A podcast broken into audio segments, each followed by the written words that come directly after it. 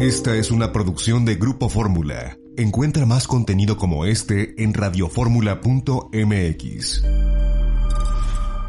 Yo los saludo, soy Eduardo Ruiz Gil aquí en Grupo Fórmula, radio, televisión, internet y redes sociales. Yo estoy esta tarde en Cuernavaca, allá en Playa del Carmen, reponiéndose de un bombazo, bueno, no de un bombazo, de una explosión de un tanque de gas, que es la versión oficial, en Playa del Carmen, Venus Rey Jr. Buenas tardes a todos. Aquí estamos muy cerca de donde fue la explosión. Y muy cerca la cámara de aquí también de ti. Ojalá la pudieras ajustar mejor, ¿eh? Pero en fin. Ahorita la Gracias. Sí, sí, sí. En la Ciudad de México, José Luis Romero Hicks. Buenas tardes a la audiencia, Eduardo, Guillermo, Venus, pero especialmente a Francín. Muy bien. Ya, ya, ya, ya le mandaste tu manzanita del día a la Miss Francine hoy, José Luis. Por supuesto, por supuesto. ¿Una Golden Delicious o una gala?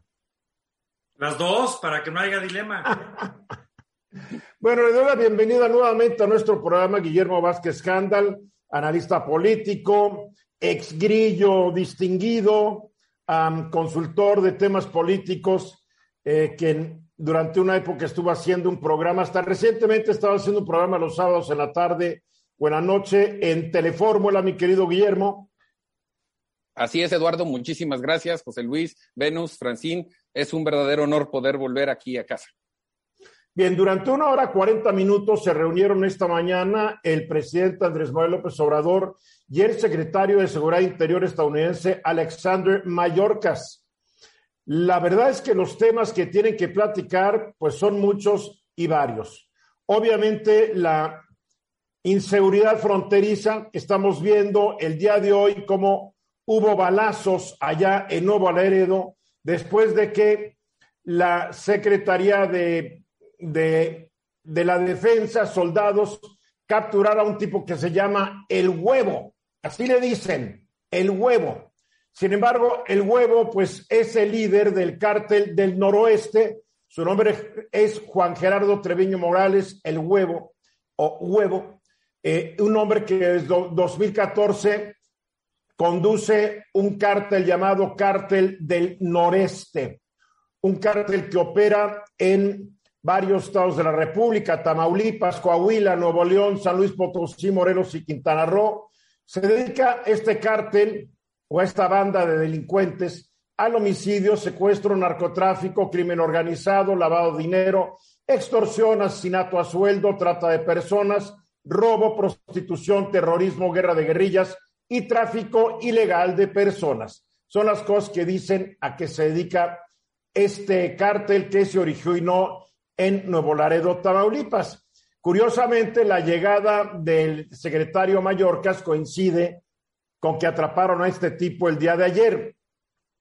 Pero también su llegada coincide de que hace unos días, la semana pasada, eh, se dio a conocer un informe y lo dio a conocer el, eh, la Junta Internacional de Fiscalización de Estupefacientes, que es un organismo internacional de fiscalización independiente y cuasi judicial establecido por tres tratados de la Organización de Naciones Unidas que se encarga de vigilar la aplicación de los tratados de fiscalización internacional en materia de drogas. Bueno, el reporte que se dio a conocer la semana pasada dice que se cree que solamente en México los cárteles blanquean unos 25 mil millones de dólares al año. Y la verdad es que esta es mucha lana. Son 500 mil millones de pesos si lo consideramos a una tasa de 20 pesitos por un dólar. Pero eso no es todo. De acuerdo con el reporte, enfrentando las amenazas a la prosperidad, la seguridad en la relación México-Estados Unidos, elaborado por el think tank American Enterprise Institute de Washington y difundido en febrero del año pasado, se estima que cada año el monto es cercano a los 50 mil millones de dólares. O sea, esto ya calienta, ya es un billón de pesos que se están lavando en nuestro país. Ojo, estas son parte de las utilidades que le deja el narcotráfico a la delincuencia organizada. Esto es lo que se cree que lavan, aunque mucho de esto lo dedican a otras cosas, como a sobornar, darle mordidas a funcionarios públicos, a policías, a... Ustedes ya saben cómo está. Ahora, el problema y lo peor de, de, todo es que de acuerdo al mismo American Enterprise Institute, solamente de 2001 a 2014 se incautaron 300 millones de dólares relacionados a lavado de dinero. Esto es el 0.6% del total que se lava en un año. Entonces tenemos un problema grande, un problema inmenso, y yo creo que la visita de Mallorca al presidente de López Obrador el día de hoy obedece al problema que implica el lavado de dinero, a la corrupción que promueve dicho lavado de dinero, a las actividades turbias de la delincuencia y a la violencia que nuevamente se está desatando en la frontera norte de nuestro país, porque cuando ya echan balazos, estas gentes del cártel del noroeste no solamente van contra personas que están ahí caminando, hubo balazos que impactaron al consulado general de Estados Unidos allá en Nuevo Laredo. O sea que el problema lo tienen que resolver los dos países que parece que después de tantos años todavía no entienden qué tienen que hacer al respecto. José Luis. Fíjate, Eduardo, que, bueno, en, primer lugar creo que sí es una muy afortunada coincidencia esta aprehensión de este importante líder del narcotráfico en México, porque también demuestra pues que parte de la, de, del actuar de las autoridades mexicanas sí está concentrada en atacar por lo menos algunos de, los cárteles. Ahora, lo agarraron porque hubo una balacera, no lo agarraron porque fueron por él y lo encontraron. Lo encontraron porque estuvo involucrado en la balacera y es cuando lo atraparon. La pregunta es, ¿por qué no lo habían agarrado durante años antes de la balacera?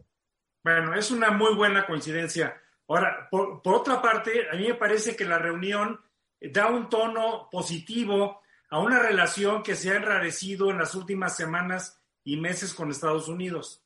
Y es evidente que independientemente de la agenda comercial y de las otras temas importantes en la relación bilateral, la seguridad, sin duda, Eduardo, es una de las prioritarias, no solo como política interior, sino como política internacional. Venus. Sí, eh, parece esto, perdón que sea pesimista, parece esto como una especie de, lucha perdida.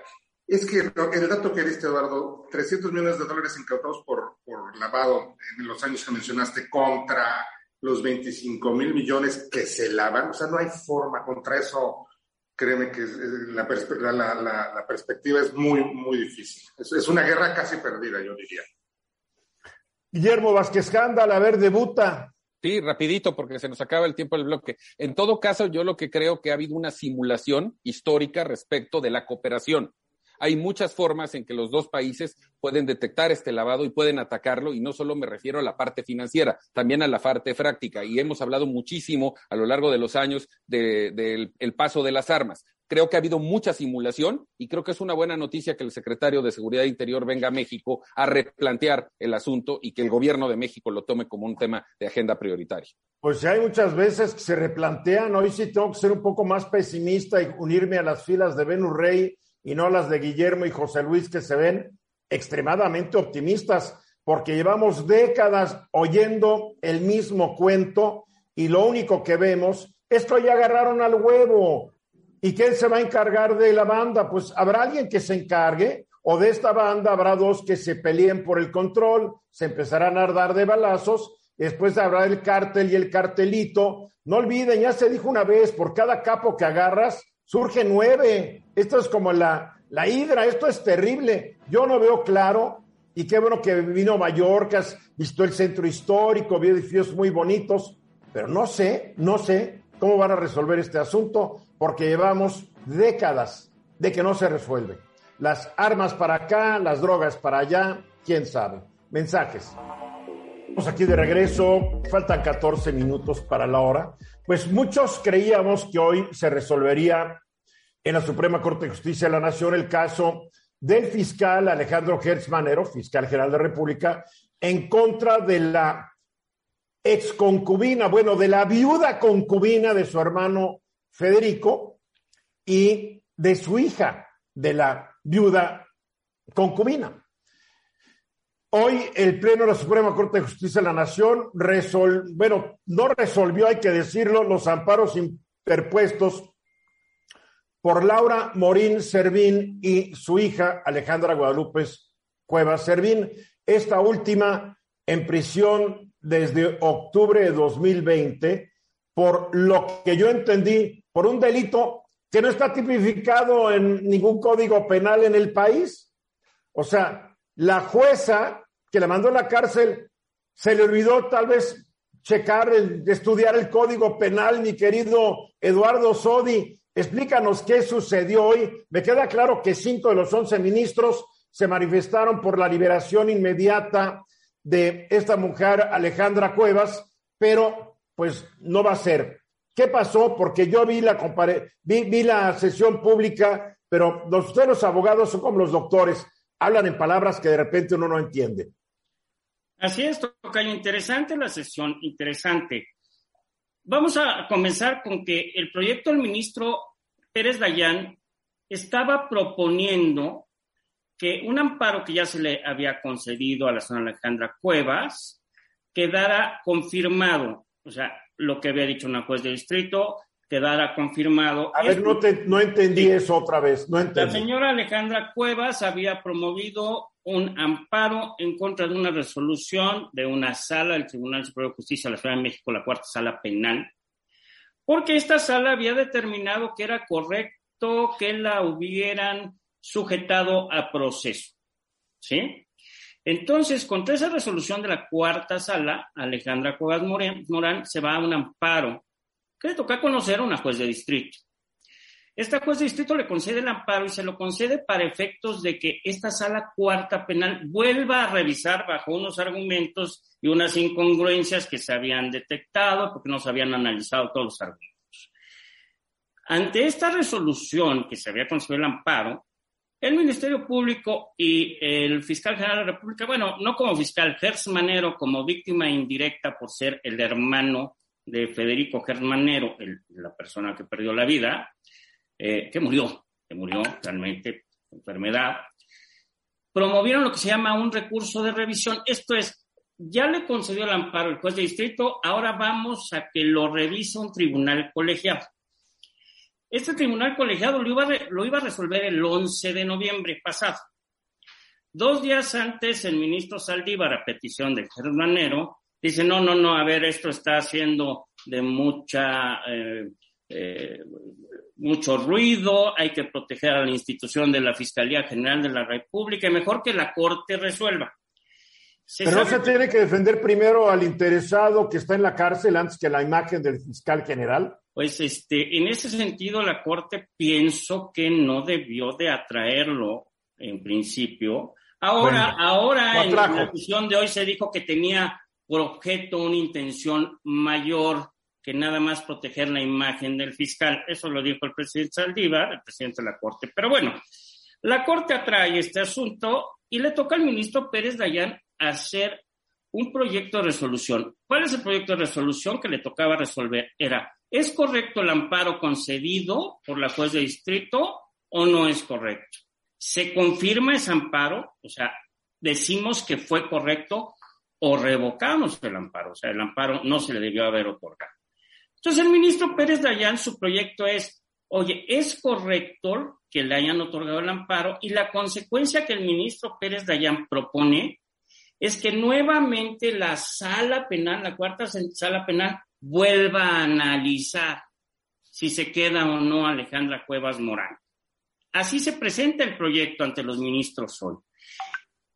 Con ese proyecto fue, fue muy interesante, la verdad, este, yo estaba entusiasmado escuchando las ponencias de los ministros Javier Lainen, del, del ministro Juan Luis González Alcántara, otros tres que estaban por... Estabas emocionado porque tú piensas igual que ellos, me imagino. Lo que pasa es que hay un aspecto técnico que no quiero tocar, un, aspecto muy técnico, que este amparo está abriendo un campo muy interesante para la materia penal.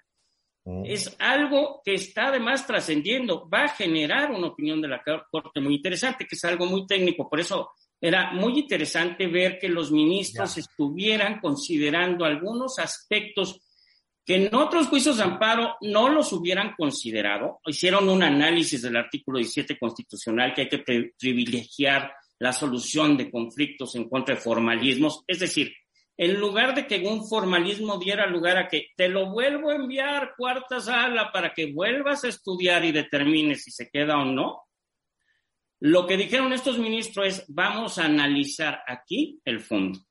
Y en ese análisis de fondo hubo ministros, como tú bien lo dijiste eh, en la presentación, que dijeron, a ver, eso de un garante accesorio, no sé de dónde lo sacan, pero en nuestra ley penal no existe la figura para poder considerar a alguien culpable, además en un delito de omisión.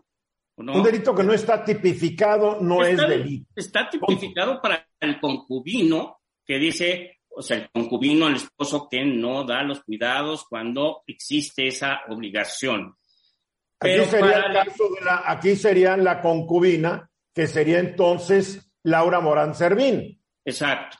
Y ella no está en la cárcel Cuevas, por ochenta y tantos años de edad y ya no va a ir a la cárcel. Mira, Alejandra Cuevas está porque dicen que era una garante accesoria. ¿Por qué? ¿Por qué? Y eso es lo que decía uno de los ministros dice, ¿por qué? González Alcántara dice, pero a ver, ¿cuál es la razón de que por el hecho de que vaya a visitar a la mamá ya asuma la posición de garante y además accesoria? Pero además para cometer un delito por omisión, o sea, no darle la atención, no darle el cuidado. Es decir, los ministros expresaron. Lo platicamos el otro día. Yo te pregunté qué obligación tiene la hija de un amante, concubina o novia, como la quieras llamar, de estar cuidando a la pareja de la mamá. Y por eso lo de garante accesorio, dicen, se lo sacaron de la manga, por Dios santo, ¿no? Esto no es posible. E incluso el ministro este, González Alcántara, lo primero que dice, a ver, esta puede ser una cuestión de género, de que las mujeres tienen la obligación de cuidar a los esposos, a los hijos. Ah, qué caray. Pero mira, yo voy más allá. A ver, en este asunto hubo enfermeros, hubo médicos, lo llevaron a hospitales, entonces el deber de cuidado también recaería en esos médicos, en esos enfermeros, en esa gente que podía haber dicho, este señor está muy mal, llévalo al hospital. Lo presentaron a un hospital un, tres, cuatro, cinco días antes de esto. nos queda un minuto y medio. ¿Cuál es la conclusión entonces hoy de la Suprema Corte? Porque este es un capítulo más de un caso que debería darnos pena a todos. La conclusión de la Suprema Corte de Justicia es, no aceptaron el proyecto del ministro Pérez Dayán, pero no porque estuviera mal en que sí se le habían violentado derechos constitucionales a Alejandra Cuevas. Bueno, todo el mundo felicitó a Alberto Pérez Dayán, todos. El punto era que todos los ministros coincidieron en que debía estudiarse el fondo y prácticamente dieron argumentos para que se otorgue la libertad. Cinco de esos ministros prácticamente estaban con que hoy mismo se decretara esta resolución de fondo. Pero al parecer el nuevo proyecto tiene que venir en ese sentido. ¿Cuándo, podemos esperar que venga el nuevo proyecto? Porque pues mira, yo pienso que no debe tardarse más de tres semanas y ya sería mucho, ¿no? Porque, pero, porque a mí me llamó la atención cuando Alberto Pérez Dayan, por aquí lo anoté, me llamó mucho la atención que él había preparado el proyecto desde hace meses y como diciendo, nadie se molestó en apurarse. Claro, lo dice porque él, él ha de haber preparado el proyecto muy rápido a partir de que se lo En una creo pero todos los ministros tienen un tiempo para leer todos los proyectos, para analizarlos, para hacer sus anotaciones, y hasta que cada ministro, cada ponencia de los ministros dicen, ya estoy tu listo. Pronóstico, tu pronóstico, nos quedan 20 segundos. ¿Qué va a pasar con Alejandra Cuevas? ¿Va Van a, salir? concederle un amparo, espero, por unanimidad de los 11 ministros, con el cual se ordene su absoluta e inmediata libertad. ¿Y en qué va a quedar entonces el caso de Hertz Manero? Mm, pues nada más en haber generado una prisión para alguien que a lo mejor no lo merece. ¿no? Gracias, Eduardo Sodi. Mensajes. Aquí de regreso exactamente un minuto después de la hora. El presidente López Obrador presentó hoy en su conferencia de prensa una carta que le envió el presidente de Argentina, Alberto Fernández. Se la envió por conducto de Beatriz Gutiérrez Müller, la esposa del presidente de México, que recientemente estuvo ya en Buenos Aires visitó al presidente, le mandó una carta realmente, yo diría, mi querido Venus, insólita, o tal vez así se las mandan los jefes de Estado, pero nunca las dan a conocer. Pero aquí el presidente de México pues, la dio a conocer. No sé si estaba de acuerdo Alberto Franz que se diera a conocer o no, pero, pero ya es problema de ellos. Pero una carta insólita donde dice que la primera, bueno, la esposa del presidente de México sabe mucho de teología, donde dijo que no hay que basar mucho en San Pablo, ya sabes, cosas así muy curiosas, pero la carta demuestra un gran, un gran cariño, vamos a decirlo así, eh, entre del presidente argentino hacia el presidente mexicano y le propone que se haga como que una alianza México, Argentina, Brasil, que yo creo que basada en una suposición. Bueno, a ver, platícanos y después te doy mi opinión. Sí. Oye, pues mira, la carta, déjame decirte que, me gustó. Es una carta, como tú dices, insólita. El lenguaje que utiliza el presidente de Argentina eh, es el de un amigo que le escribe a un fraternal amigo, no, no tanto de presidente a presidente, sino de amigo a amigo, con mucha sinceridad. Eh, me parece que los puntos que expresa, hay una crítica ahí en contra del, pues, del sistema financiero internacional, hay una crítica al Fondo Monetario Internacional, y, yo creo que, sin entrar en ese tema, creo que en parte tiene razón el presidente de Argentina. Y, me parece que al proponer... Ojo, él no solamente critica a, la, a los organismos financieros internacionales, también critica, sin mencionarlo, a su antecesor, el señor Macri, que incrementó la deuda de Argentina de una manera bestial e irracional, hay que decirlo. Así es, Eduardo. Y, fíjate que en eso coinciden, eh, eh, por lo menos en sentimiento, el presidente de Argentina y el presidente de México, porque el presidente de Argentina está atribuyendo eh, que los problemas que ahora enfrenta la Argentina, pues fueron gestados durante la pasada administración. Lo mismo que ha dicho el presidente López Obrador respecto a las, administraciones de, Peña Nieto y Calderón principalmente. Pero bueno, no, el presidente se ha ido desde hace 40 años. No, no, no, acortes periodos, por favor. ¿Qué quieres quedar bien con algún...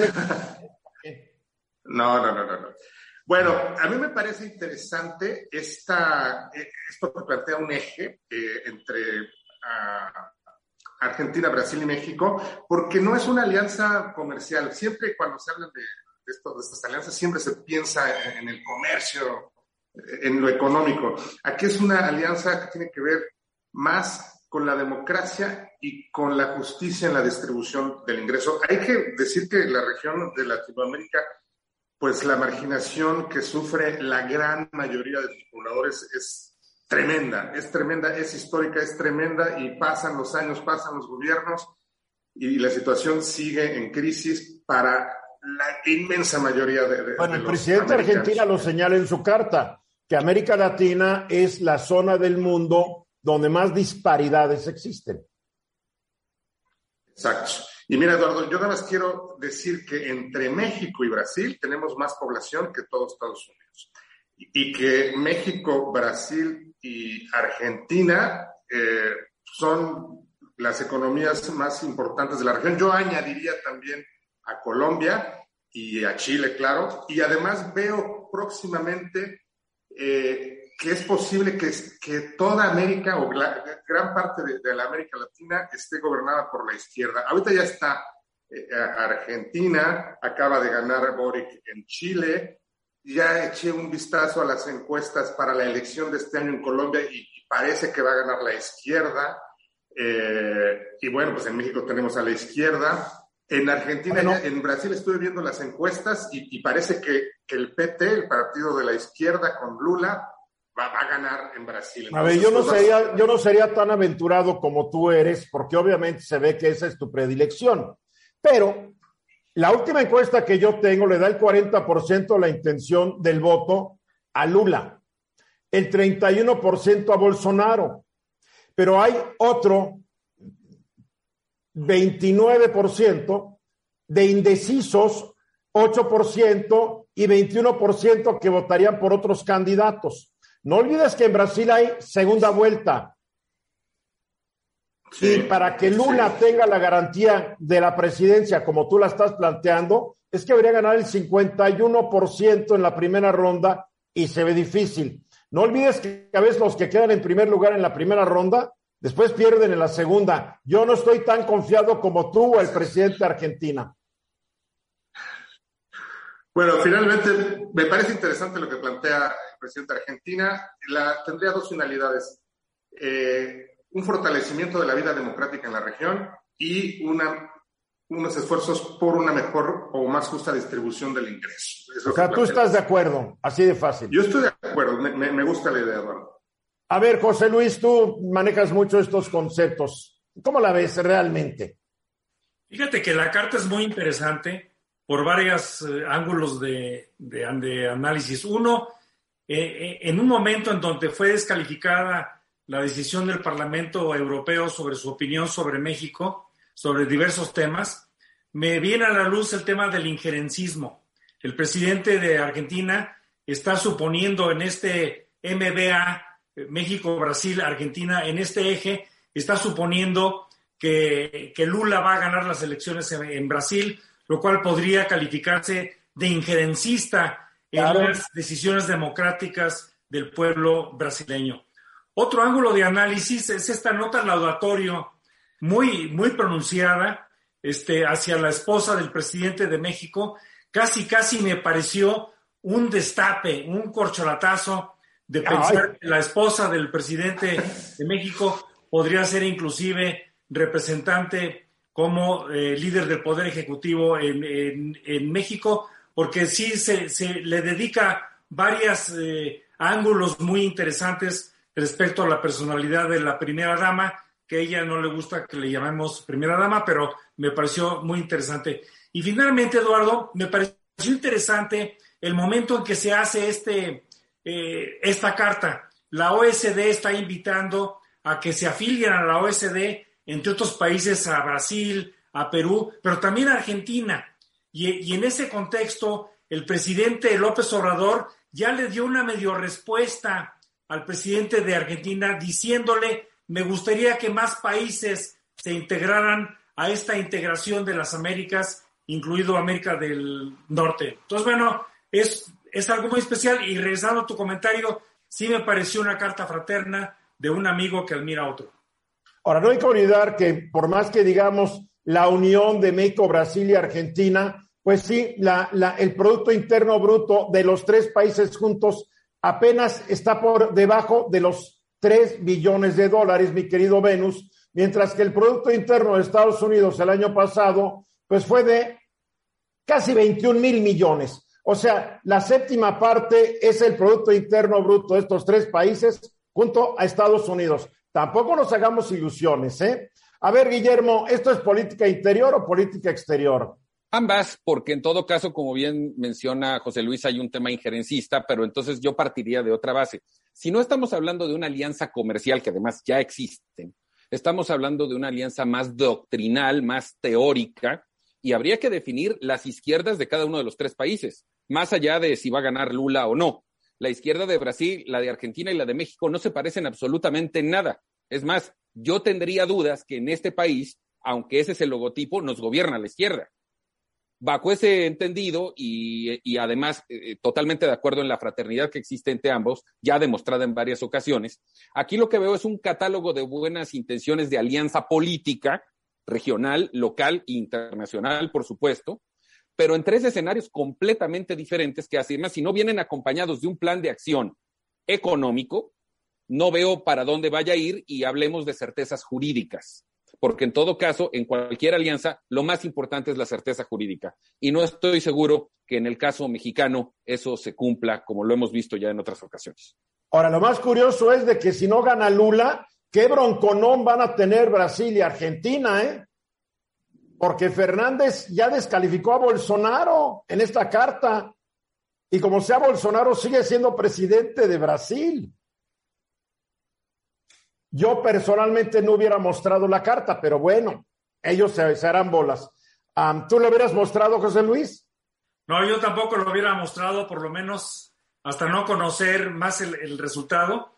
Y creo que es importante también ver que el presidente López Obrador le recomendó al presidente de Argentina que sí aceptara la reestructura del Fondo Monetario de los cuarenta y tantos mil millones de dólares desde la semana pasada. y parece que es un buen arreglo aparentemente. A ver, Venus, para concluir, 30 segundos. Para concluir, me parece, después de todas estas reflexiones, que aún así eh, siempre la, alianza, tender lazos, abrir puertas, es bueno para la región. Eh, Argentina es un país muy importante y lo mismo Brasil. Claro, 12 horas para llegar en avión a cada de esos lugares. Están de cerca estos vecinos, Venus. Están cerquísimas. Mensajes. 16 minutos después de la hora. Hay elecciones, hay elecciones este año. Hidalgo, Tamaulipas, Oaxaca, Durango, Aguascalientes y Quintana Roo van a elegir gobernador. Y todo, de acuerdo a lo que yo estoy estudiando hasta el momento, indica que con la excepción de Aguascalientes, Morena va a ganar esas gobernaturas. Y Aguascalientes, cuidado, porque si siguen peleando el gobernador con Marco Cortés, recuerden, Marco con K, el presidente nacional del PAN, pues quién sabe qué vaya a pasar. A ver, ¿cómo ves toda esta situación, Guillermo? Sí, Eduardo, en una perspectiva general, evidentemente habrá que esperar al inicio de las campañas, la primera semana de abril, donde seguramente los números tendrán alguna variación hacia arriba o hacia abajo. Como bien dices, hoy la perspectiva general es esa. María Teresa Jiménez de, la coalición PAN-PRI-PRD iría a la cabeza en Aguascalientes con un margen suficiente sobre Nora Rubalcaba de Morena como para pensar que si no hay un conflicto interno en el PAN, esta, esta elección sería para el PAN. Para la coalición, aunque evidentemente con una candidata panista. En el caso de Durango, los números están emparejando. Incluso hay algunas encuestas que ya le dan una ligera ventaja a Esteban Villegas, el candidato de la coalición PAN-PRI-PRD, encima de Marina Vitela de Morena Verde PT. El caso de Durango es muy especial porque originalmente estaba contemplado que el senador Enríquez iba a ser el candidato con una mucha mayor popularidad, pero por el cambio de género que se da entre Oaxaca y Durango, eh, por decirlo así, sacrifican la posición para dársela a Marina Vitela, que no tiene ni la popularidad ni el apoyo de los grupos que tenía Enríquez. Y por otro lado, pues lo que se dice es que Villegas, que además ya ha competido anteriormente, es buen candidato, trae buenos números y Durango podría, podría este, ser una sorpresa, aunque los números hoy le dan una ligera ventaja a Marina Vitela. Creo que en Durango vamos a tener mucho que platicar hacia adelante. Marina Vitela es la candidata de Morena y Aliados. Morena, Verde PT, sí, así es. Bueno, Durango, el gobernador José Rosa Ispuro, en la mayoría de las encuestas realizadas por empresas serias, porque hay mucha chatarra encuestadora circulando por las redes, es uno de los gobernadores mejor calificados. Y el candidato de la coalición PRI-PAN-PRD, independientemente del valor agregado que le da la buena calificación del gobernador, tiene buenos números también, lo cual nos hace pensar que Durango va a estar muy peleado y que seguramente a la mitad de la campaña ya podríamos ver una diferencia importante en ese sentido. Bien. En el caso de Hidalgo, pues el senador Julio Menchaca, arriba también Morena Verde PT, y ahí trae además a Nueva Alianza, que tiene registro en ese estado, en contra de Carolina Villano, la candidata del PAN PRI PRD, diputada federal, esposa del el coordinador de la bancada de ese partido en Cámara de Diputados, y muy lejos, muy lejos. Rubén Moreira. Sí, el candidato de Movimiento Ciudadano, Francisco Javier Berganza. Ahí, ahí el Berganza no, Berganza no, digo, por favor, que se ponga a cantar ópera, porque no pinta para nada. Para nada. Compone una, canción a Berganza, Venus. Ahí digamos que el escenario le da una amplia ventaja a Morena, pero están sucediendo cosas en Hidalgo antes de que empiece la campaña. Y estas tienen que ver con eh, la relación que el candidato de Morena o la no relación tiene con los grupos, con los sectores, digamos que está muy confiado a que por la marca va a ganar y por el otro lado, que además lo sabemos, son todoterreno, eh, los priistas y los panistas sí están en esa dinámica de buscar a los grupos, de hacer las alianzas, de recolectar muy buen financiamiento. Tengo información de que les ha ido muy bien en esa parte, aunque sigo pensando y con los números además eh, de que Hidalgo será de Morena. Nos vamos bueno, pero también hay que tomar en cuenta algo que estás omitiendo, que la candidata Villano la impuso Alito Moreno, el presidente del PAN, del PRI, en contra de los deseos del gobernador Omar Fayad, que tenía otro candidato. Entonces tienes que el gobernador y su aparato no creo que trabajen a favor de Carolina, ¿eh? En absoluto, totalmente de acuerdo contigo. Aparte, eh, Carolina no es bien vista por la clase política tradicional hidalguense, me refiero a los exgobernadores, que, en Hidalgo están unidos, trabajan juntos, tienen una estructura que funciona. No es bien vista, pero en contraparte lo que te puedo decir es que les ha ido muy bien con el financiamiento, van a tener bastante dinero. Oye, pero ojalá que les vaya muy bien y el financiamiento sea legal, porque como yo te estoy entendiendo, estás hablando de dinero que está entrando que no está reportándose al INE. Se dice, se rumora y se comenta, es correcto. Gracias. Bien, Oaxaca. Bueno, Oaxaca parece ser una, una fiesta para Morena, eh, para Salomón Jara.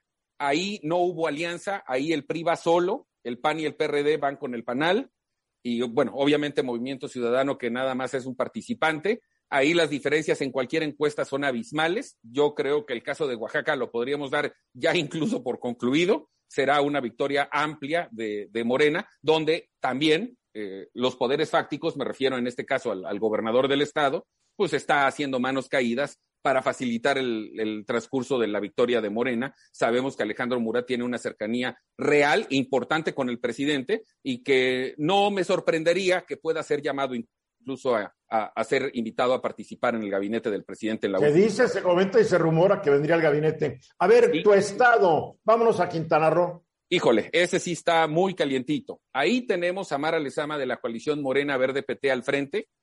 Eh, la mayoría de los márgenes le dan una ventaja de alrededor del 10%. Laura Fernández de la coalición PAN-PRD y ya muy abajo José Luis Pech de Movimiento Ciudadano y Leslie Hendrix del PRI. A ver, a ver, Pech le entró a esto nomás por el negocio, que es una campaña. Era senador de Morena. Le dan la candidatura de Movimiento Ciudadano porque a él no lo hicieron candidato y dijo, bueno, de lo perdido lo he encontrado y la lana que se pueda, dicen que la lana que se pueda llegar durante la campaña, ¿o me equivoco? No creo que a Pechi le vayan a aportar mucho los empresarios. La verdad es que aquí, digamos que el conflicto estaría entre la primera y la segunda posición, nada más con un paréntesis importante, porque esto acaba de suceder. La secretaria de Hacienda del gobierno del estado, Johanet Torres, acaba de renunciar porque intentaba ser candidata plurinominal del PAN o del PRD, la alianza que sostiene el gobernador Carlos Joaquín, que viene de esos partidos. Como ambos partidos le niegan el espacio, pues hoy oficialmente va a ser candidata plurinominal por la coalición Morena Verde PT, la que era hasta hace una semana la secretaria de Hacienda del gobierno del Estado. Imagínate todo lo que no sabe esta mujer. Y, sí, pero, y obviamente, si es diputada, va a tener fuero.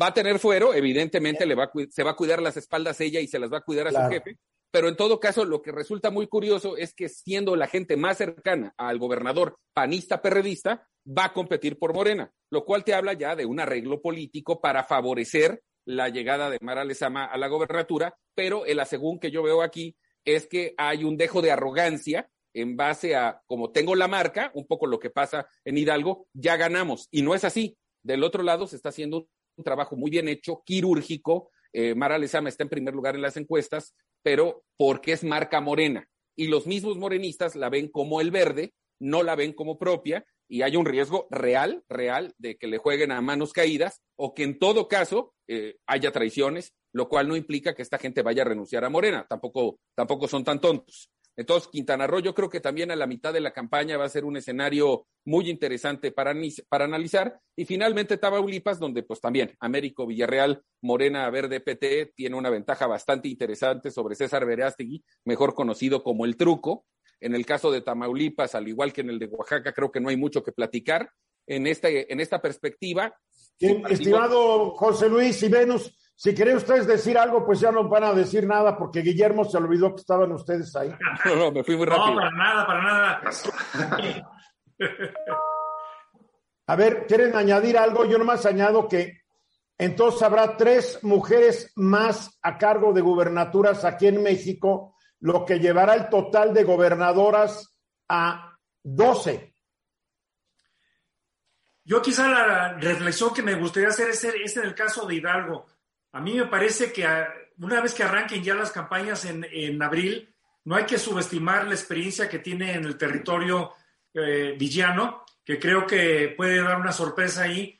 Y aunque no tiene beneplácito de todos los grupos históricos, sí tiene de algunos de ellos. Venus, breve. Breve. Eh, de 18 gobernadores que tiene Morena actualmente, se va a ir a 22, 23 eh, y se va a pintar todo el país de guinda. Pues no todo, el, país, todo el país. no son 32 estados. Que digo, oye, hoy vienes muy chairo, ¿eh? Hoy vienes muy chairo. ¿Cuántos estados tiene la República? No, pues son 32 entidades federativas, pero va a tener 23. pero habrá 10 que no sean el país casi todo, habrá gran parte del... No todo el país, habrá islitas que no sean de, de Morena. A ver, concluye, Guillermo. Bueno, básicamente decir eso, que salvo el caso de Aguascalientes, que sí podríamos cantar una victoria del PAN, eh, digamos que complicados Durango y Quintana Roo, los demás para Morena, sin lugar a dudas. Muy bien, mensajes, regresamos. Pues aquí de regreso, 31 minutos después de la hora, y me da mucho gusto darle la re bienvenida a Kenia López Rabadán, senadora por el Partido Acción Nacional y presidenta de la Comisión de Derechos Humanos de la misma, que por razones propios de su alto encargo nos abandonó durante algunas semanas, pero te doy la bienvenida nuevamente, Kenia. ¿Cómo estás? Muy bien, querido Eduardo, muchísimas gracias. La verdad es que hoy quiero platicarte a ti al auditorio de un tema que justamente tiene que ver con los derechos humanos y tiene que ver con estas sesiones que han empezado el día de hoy y concluirán, por cierto, están toda esta semana y la próxima semana. Y bueno, pues son las sesiones de la ONU para hablar sobre la condición en la que viven las mujeres en su entorno social en su entorno político en el mundo. ¿Las sesiones son en Nueva York? Sí, bueno, están siendo sesiones por eh, vía internet. Por, ah, virtual. Por ejemplo, yo mañana participaré, el día de mañana, hoy se habló sobre cambio climático, mañana se habla sobre igualdad, yo participaré vía Zoom. Mira, felicidades. Muchas gracias. Bueno, pues a ver, primero que nada comentarles justo la comisión de la, eh, pues digamos, de la jurídica, así se llama, es, una comisión que se encarga de ver la condición jurídica y social de las mujeres en el mundo y este es el principal órgano, digamos, internacional que tiene pues una composición intergubernamental dedicada exclusivamente a la promoción de la igualdad y el empoderamiento de las mujeres. Se va a celebrar esta comisión durante toda esta semana y la próxima semana es el, digamos, es la 66 eh, reunión o periodo de sesiones de esta comisión, sexagésimo sexta, en la que se evaluarán los avances de cómo las mujeres eh, pues han eh, llevado en medio de esta pandemia su actual, su, vida, su condición en términos no solamente jurídicos, sino también sociales. Hay claramente pues una composición internacional, Eduardo.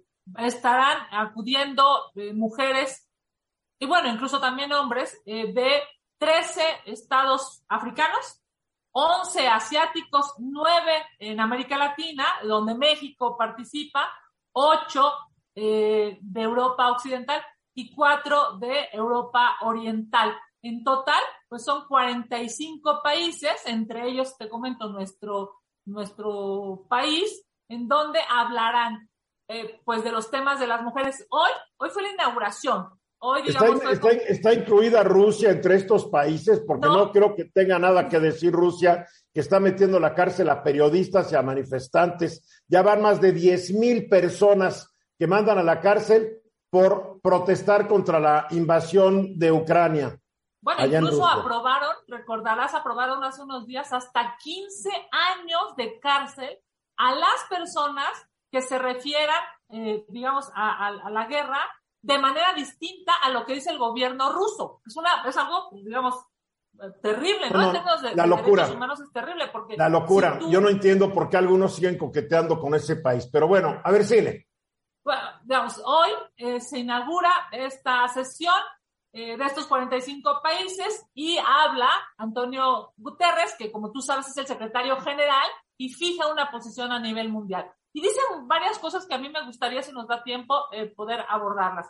Claro. Primero dice que las, que las mujeres, Eduardo, siguen mayoritariamente excluidas de las mesas de negociación y de los, puestos, de los puestos de liderazgo en, en, estricto sentido en el mundo, no solamente en México, en el mundo están fuera, digamos, de la toma de decisiones. Dice que los efectos de la pandemia, eso dijo el secretario general, golpean evidentemente al mundo, pero duramente, más fuerte a las mujeres y a las niñas que les generan pues condiciones de desigualdad. También dice el secretario general que las mujeres son las que más padecen la escasez de recursos naturales, ¿sabes? O sea, las mujeres son las que menos tienen la posibilidad de acceder a alimentos y además son las que menos posibilidades tienen a, digamos, adecuarse a esa falta de recursos naturales. Dice el secretario general que las mujeres y los niños tienen hasta 14 veces, fíjate, es un, dato impresionante, hasta 14 veces más posibilidades de morir que los hombres ante catástrofes naturales. Obviamente, tiene que ver con un asunto físico, con un asunto, eh, pues, digamos, que sobrepasa incluso la posibilidad de que una mujer pueda salvarse a sí misma o salvar a sus pequeños. El secretario general también visibilizó que solo, fíjate nada más, hablando, digamos, de los órganos eh, internos de la ONU, que solo un tercio de las posiciones de responsabilidad en los órganos de cambio climático adentro de la ONU, como el protocolo de Kioto o el Acuerdo de París, solo un tercio están ocupados, estas, digamos, estas responsabilidades altas, por mujeres. Solo un tercio. Y únicamente el 15% de los ministros de medio ambiente son mujeres.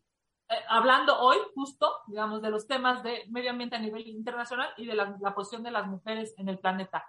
Eh, a, a, mí me llamó muchísimo la atención y también lo comparto dice que en temas de máximo liderazgo, en, digamos, en la ONU, los 76 años de la ONU, solo cuatro mujeres han sido electas para desempeñar un cargo al interior de la ONU y ninguna ha logrado ser secretaria general de la ONU.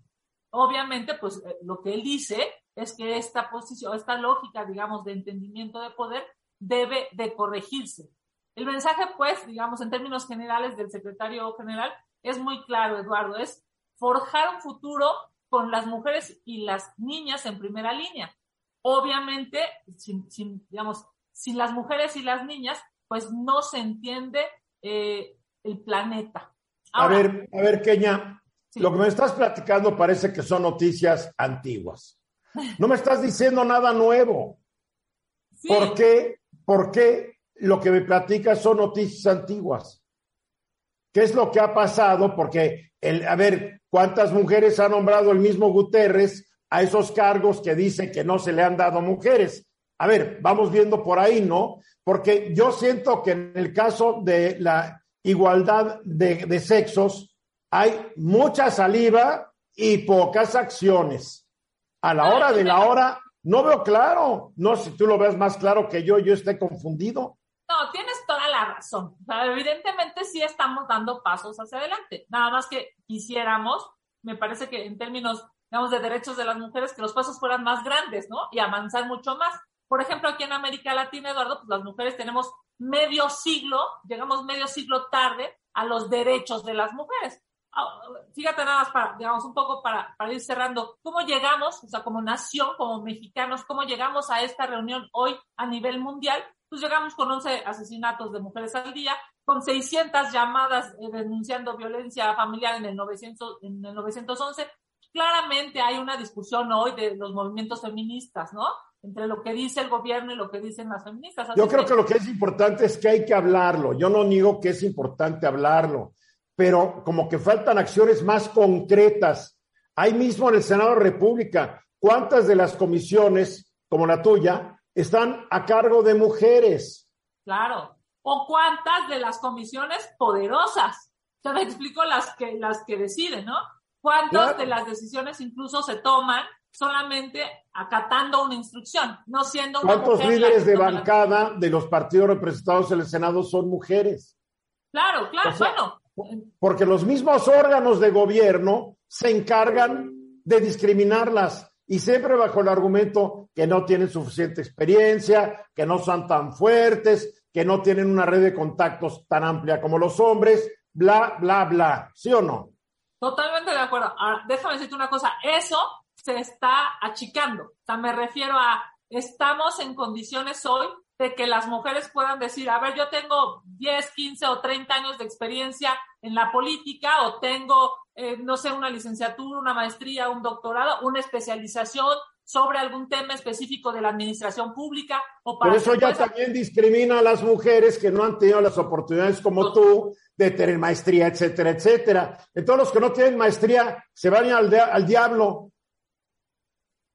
déjame decirte una cosa, eh, pero ese es el argumento para no darnos el poder, ¿te acuerdas? O sea, el argumento, me estoy refiriendo a, a lo mejor hacia finales del siglo pasado o principios de este, es, es que no hay mujeres capaces, no hay mujeres capacitadas, no hay mujeres que tengan experiencia, es que no hay mujeres que les guste, incluso uno de los argumentos era, no hay mujeres que les guste el poder, ¿te acuerdas? Yo, yo estuve en muchas reuniones y decía eso, por supuesto que a las mujeres les gusta tomar decisiones. Kenia, ¿se puede ver tu participación, el de otras mujeres mañana? Ah, yo entendería que sí, porque es un evento público, es un evento de la ONU, es un evento que se transmite a través de las redes de eh, la ONU y por supuesto que la intención, digamos, es tener un collage o tener una visión internacional de algo que preocupa a todo el mundo y es cómo los derechos de las mujeres se pueden proteger y cómo las mujeres pueden, digamos, estarán en condiciones de tomar decisiones, no solamente para, para ellas, sino incluso para toda la sociedad en su conjunto, hablando también de hombres y de mujeres. Pues mañana voy a estar muy pendiente, a ver si más tarde me mandas el sitio, si hay una página, hay una página que se llama www.unwoman, o sea, punto .org, ahí están pasándolas, unwoman.org, ahí está, y mañana te veremos ¿A qué horas vas a participar? Mira, la sesión está de 8 de la mañana a 10.30. El año pasado yo pedí la palabra y fui de las primeras. Espero que mañana tenga también la misma posibilidad. Muy bien, Kenia, gracias, felicidades. Nos vemos el lunes. Eso exactamente 14 minutos faltan para que sea la hora. Y los precios de los hidrocarburos siguen subiendo, de repente bajan tantito y siguen subiendo por todo el lío criminal que armó el dictador ruso Vladimir Putin al invadir a Ucrania.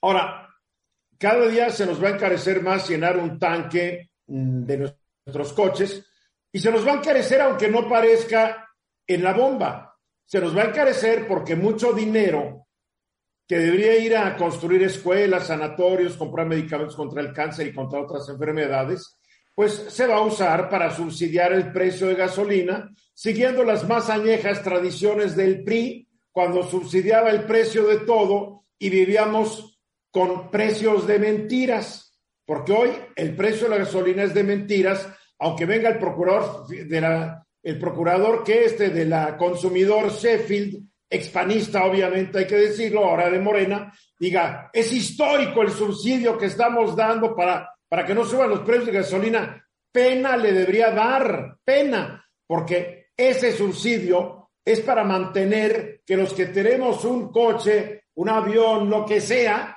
pues paguemos menos y nos defendamos. Pero a la hora de la hora, quien sufre por estos subsidios es la gran masa de gente que no tiene y nunca compra gasolina. Pero en fin, pero estos aumentos también son una buena noticia para algunos, José Luis.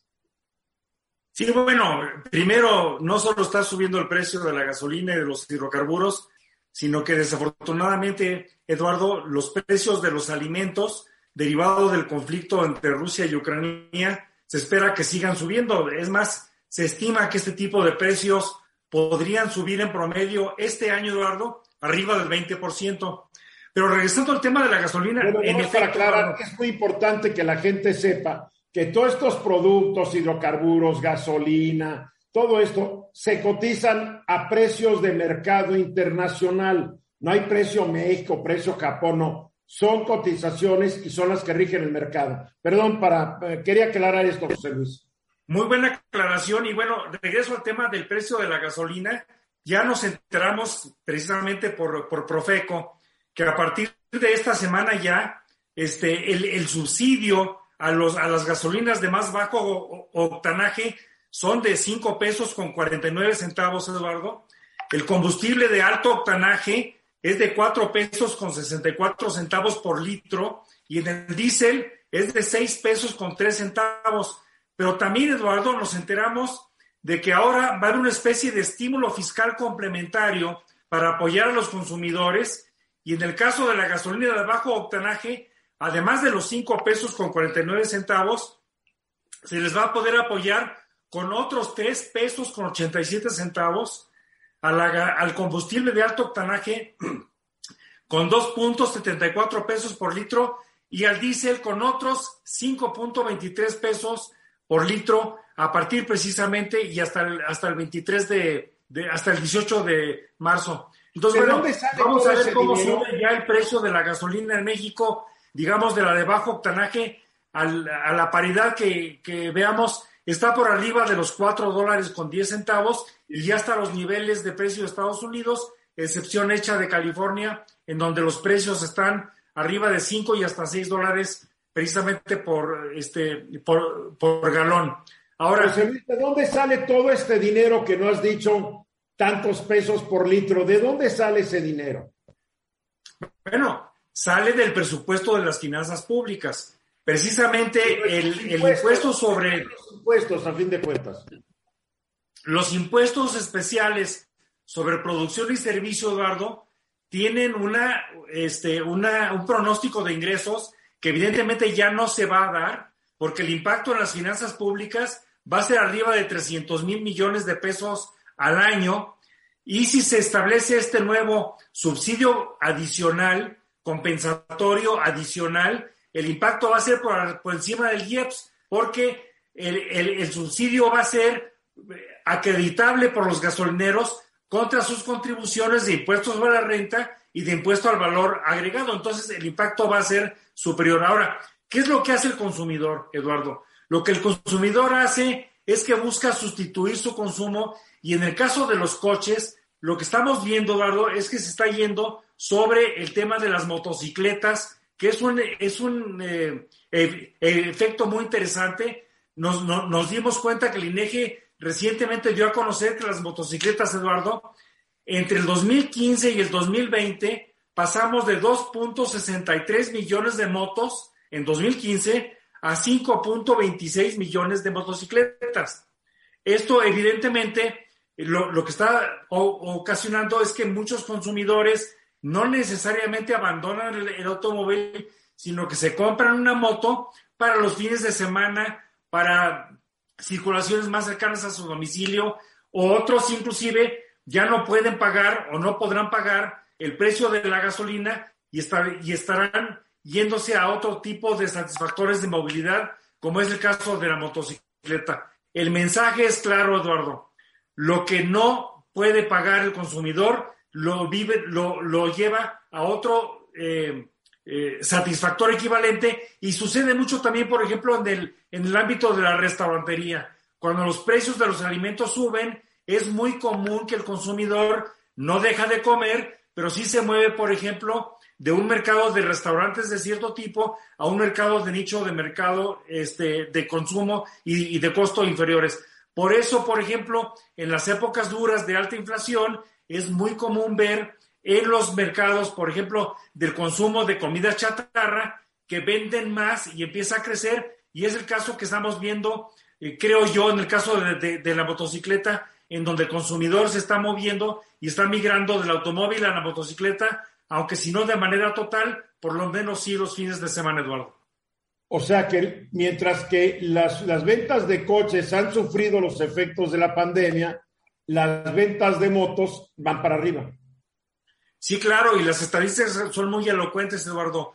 El, las ventas de automóviles que, que, ejercieron su pico hacia el 2016 y hacia el 2021 y casi cada año, excepción hecha del 2020, que por la pandemia fue un año especialmente bajo, pues ya estamos viendo que los, el consumo de automóviles en el 2021, Eduardo, están a los niveles de 2013 y un poquito menos, más parecidos al 2012.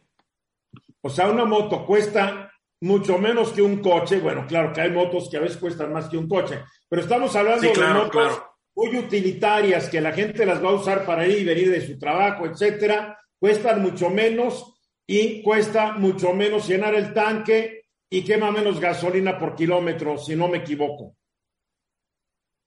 Y no solo eso, sino que contaminan un poco menos, evidentemente, porque su rendimiento por litro es muy superior al rendimiento de cualquier automóvil. Bueno, depende del tipo de moto. O sea, hay unas motos que contaminan porque están muy chafas los motores, la verdad. A ver, Venus, tú. Pero digamos, de 350 centímetros cúbicos para abajo es definitivamente más barato, Eduardo. A ver, Venus, ¿tú ya te subiste a tu moto o no?